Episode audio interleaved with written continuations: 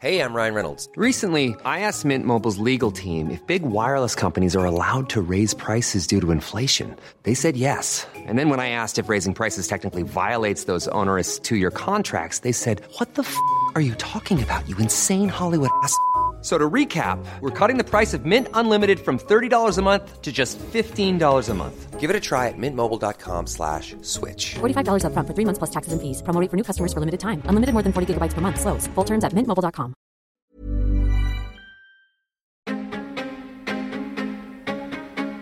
Bonjour, je suis Jordan Curiton. Bienvenue dans cette série de deux épisodes exceptionnels.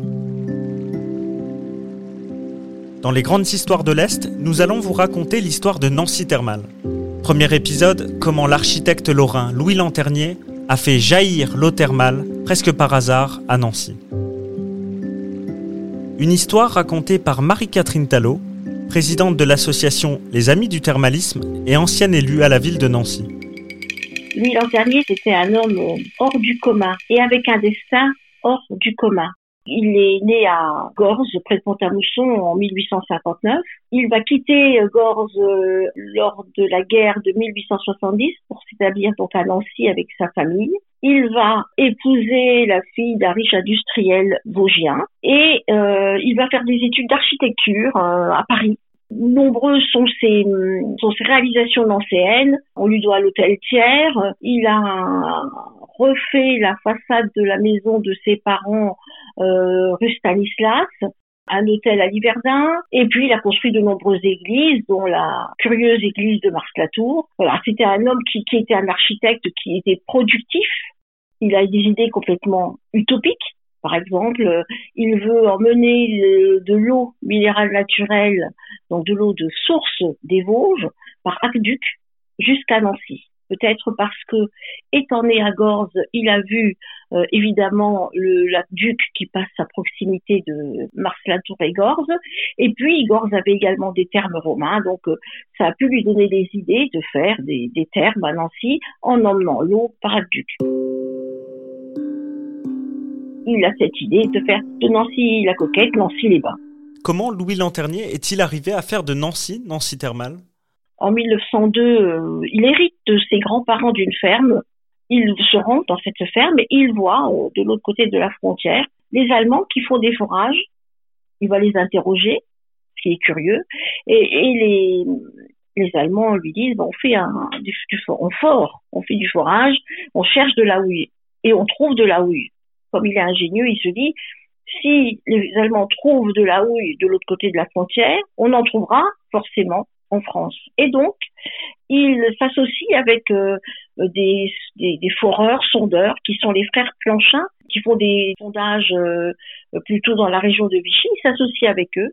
Il crée avec eux la Société de la Seille et il commence, c'est le premier à avoir cherché de la houille, Lanternier, avec ses associés, et ils font un forage à Épli et un autre forage à Léménil, en cherchant de la houille.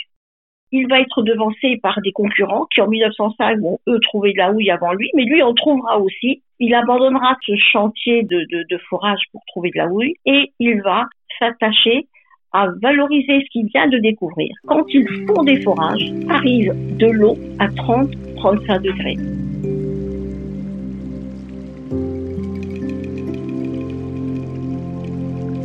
Marie-Catherine Talot, vous êtes actuellement masseur kinésithérapeute. Quelle est votre vision du thermalisme à cette époque? Le thermalisme, c'est un recours aux soins. Euh, la chirurgie n'est encore pas au point comme aujourd'hui.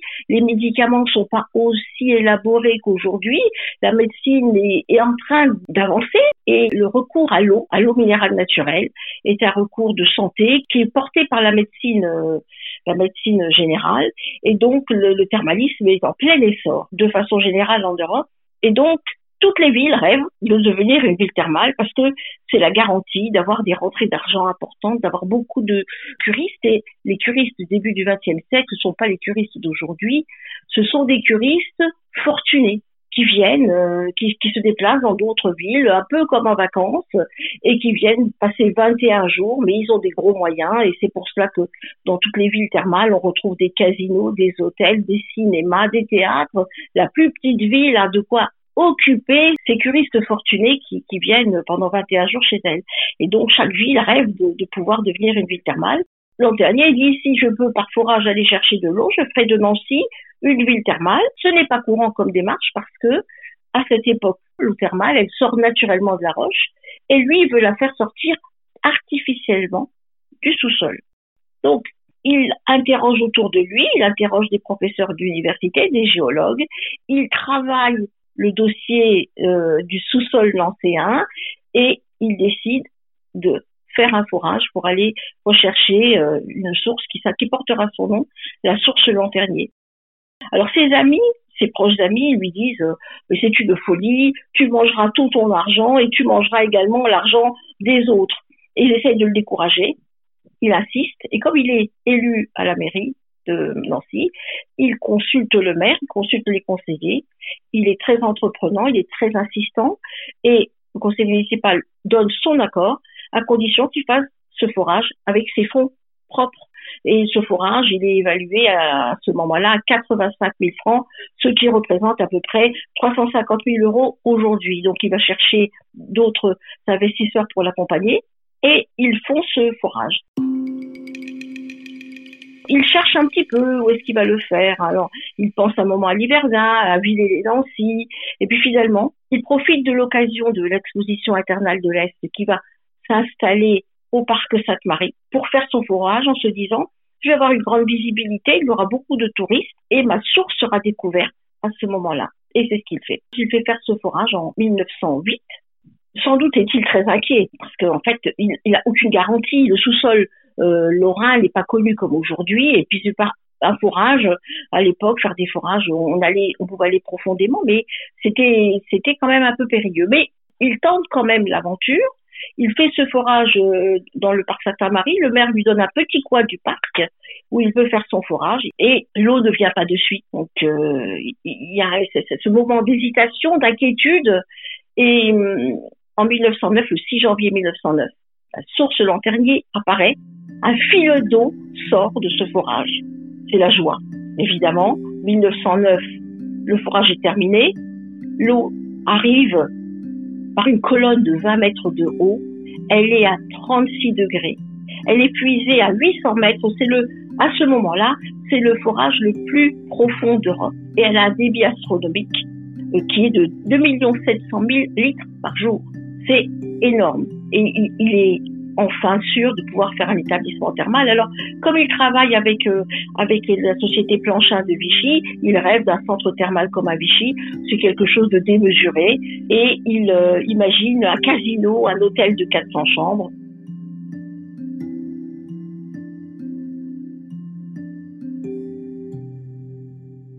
Ce sera jamais construit. Lanternier va mourir à 55 ans à Nice. Il est malade il ne verra jamais son établissement euh, construit ni, ni, terminé et il va comme ça disparaître ruiné parce qu'il aura investi beaucoup. Ce n'est pas un homme d'affaires, c'est un homme de projet. Il n'a pas su gérer, il n'a pas su euh, négocier ses, ses, investissements avec des sociétés qui ont vu que ce, ce, projet était un projet qui sera un projet euh, euh, intéressant financièrement. Il a tout perdu tous ces biens seront vendus aux enchères en 1923. C'est pour ça que je dis qu'il a un destin hors du commun. À 50 ans, il trouve l'eau de Nancy thermale. À 55 ans, il disparaît. D'après vous, pourquoi a-t-il choisi d'attendre la grande exposition internationale de 1909 à Nancy? Il a choisi de s'installer là parce que il, il disait ce sera le clou de l'exposition internationale. Tout le monde découvrira l'eau qui sortira de Nancy. Alors les Nancéens évidemment sont ravis, mais tous les étrangers qui vont venir seront ravis. Et notamment, euh, on va parler très largement de, cette source et de cette découverte. Notamment, il y a un, riche américain euh, qui euh, suit le, projet de l'an dernier, qui découvre les conclusions de l'Académie de médecine donnant un avis favorable à l'exploitation de son eau et ce, riche américain va proposer 50 000 francs à Lanternier. 50 000 francs, ça fait 200 000 euros aujourd'hui. Et il va même s'engager à le garder comme architecte parce qu'il voudrait exploiter la façon. Lanternier va dire non, il va dire moi, euh, je suis lorrain, nancéen, et cette aventure, c'est une affaire qui doit rester régionale. Donc, il va refuser de, partager. C'est vrai que ça lui a donné une énorme visibilité. Ça lui a donné aussi une visibilité en Angleterre euh, et une société de, euh, de financière euh, va s'intéresser au début du projet, va même essayer de s'associer avec le Ternier pour pouvoir financer euh, les, les, le centre euh, thermal qu'il prévoit de, de construire, euh, sauf que ce sont des escrocs. À ce moment-là, c'était le forage le plus profond d'Europe, c'est ça hein? Tout à fait. On a, on a à Nancy, euh, à cette époque-là, quand même battu des records avec le forage le plus profond d'Europe, mais également la piscine qu'on appelle, la, à cette époque-là, elle s'appelait la Grande Piscine. Cette piscine qui a été la première construite, enfin, la, le premier établissement construit du, du projet de Lanternier. Cette grande piscine, elle a tout de suite mis, été mise en eau minérale naturelle. Elle était considérée comme la plus grande piscine en eau minérale euh, sur le plan international. Il n'y avait pas de plus grande piscine. On a eu aussi un record de l'établissement thermal qui aura vécu le moins longtemps possible, puisque, vous le savez, euh, la guerre 14 a interrompu complètement ce, ce projet. Quelle était la force de cette eau thermale à cette époque? Évidemment, à l'époque, ça soigne tout, ça soigne la goutte, ça soigne le rhumatisme, ça soigne l'arthrite, ça soigne les maladies de foie les maladies de rein, les maladies de vaisseau, les maladies de poumons. De quel modèle s'est-il inspiré? Lanternier s'est complètement inspiré de, de Vichy et des plus grandes villes thermales. Il faut savoir que l'eau qu'il va chercher, donc cette eau, euh, l'eau de sa source, c'est la même qu'à Amnéville, c'est la même qu'à Baden-Baden, c'est la source, c'est l'eau de la nappe phréatique du Grésivaugen et euh, la, sa datation au carbone 14 nous dit que c'est de l'eau de pluie qui est tombée sur le Donon il y a 20 000 ans. Elle ruisselle comme ça dans, dans le sous-sol lorrain. Elle va très profond, elle se réchauffe. C'est pour ça que quand elle arrive, quand on va la chercher, elle sort chaude. Quelle chance aussi pour Nancy, à ce moment-là, qu'il soit attaché à, à, la Lorraine et qu'il ait refusé toutes ses offres. Alors oui, et c'est vrai, et, et Lanternier était un homme quand même fortement attaché, je crois, à, à la Lorraine, à Nancy. Il voulait faire un établissement thermal digne de Nancy, digne de Nancy-la Coquette. Mon projet était faramineux. S'il avait pu aller jusqu'au bout, il, nous aurait fait un site euh, aujourd'hui. Je suis sûre qu'on aurait eu beaucoup de visiteurs. Ce qui est quand même surprenant, c'est que à l'époque, au début du XXe siècle, la fréquentation des stations thermales est celle des grandes villes. C'est-à-dire qu'en fait, les habitants fortunés des grandes villes viennent prendre les airs, ils viennent prendre les eaux, ils fuient la grande ville pour aller s'isoler un peu quelque part à la campagne, dans des coins de campagne. Mais Nancy, c'est pas ça. Nancy, c'est déjà une grande ville de plus de 100 000 habitants. Et on sait que l'an dernier s'est interrogé, est-ce que je vais aller à Liverdun ou à Villers-les-Nancy L'idée de s'éloigner d'un centre urbain d'une grande ville l'a sans doute effleuré. Mais il décide de faire un Nancy, de faire de Nancy cette grande ville thermale encore aujourd'hui, dans ce projet actuel, Nancy sera la plus grande ville thermale de France. 80% des villes thermales en France ont moins de 10 000 habitants. C'est la seule grande ville de 130 000 habitants qui aura euh, un établissement thermal. C'est la seule métropole dans, laquelle il y aura un établissement thermal. Et déjà au début du XXe siècle, Lanternier dans cette idée en disant, bah, nous on va être différents, en proposant aux curistes fortunés de venir à Nancy, ils pourront aller au théâtre, au cinéma, se promener dans la grande ville et ne seront pas cantonnés à simplement euh, une petite commune euh, de campagne, de montagne ou au bord de la mer. Donc il avait, c'était aussi un, un visionnaire. Dans deux semaines, on part à la rencontre des deux autres précurseurs de Nancy Thermal, Varin et Braconnier. Pour vous plonger encore plus dans cette histoire, rendez-vous sur notre site internet. Et à dans 15 jours.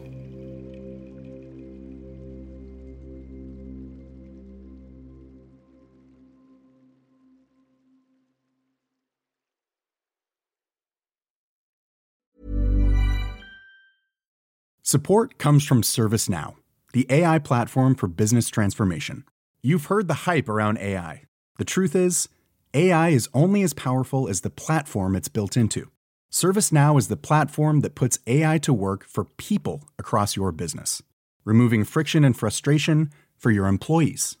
supercharging productivity for your developers, providing intelligent tools for your service agents to make customers happier. All built into a single platform you can use right now. That's why the world works with ServiceNow. Visit servicenow.com slash AI for people to learn more.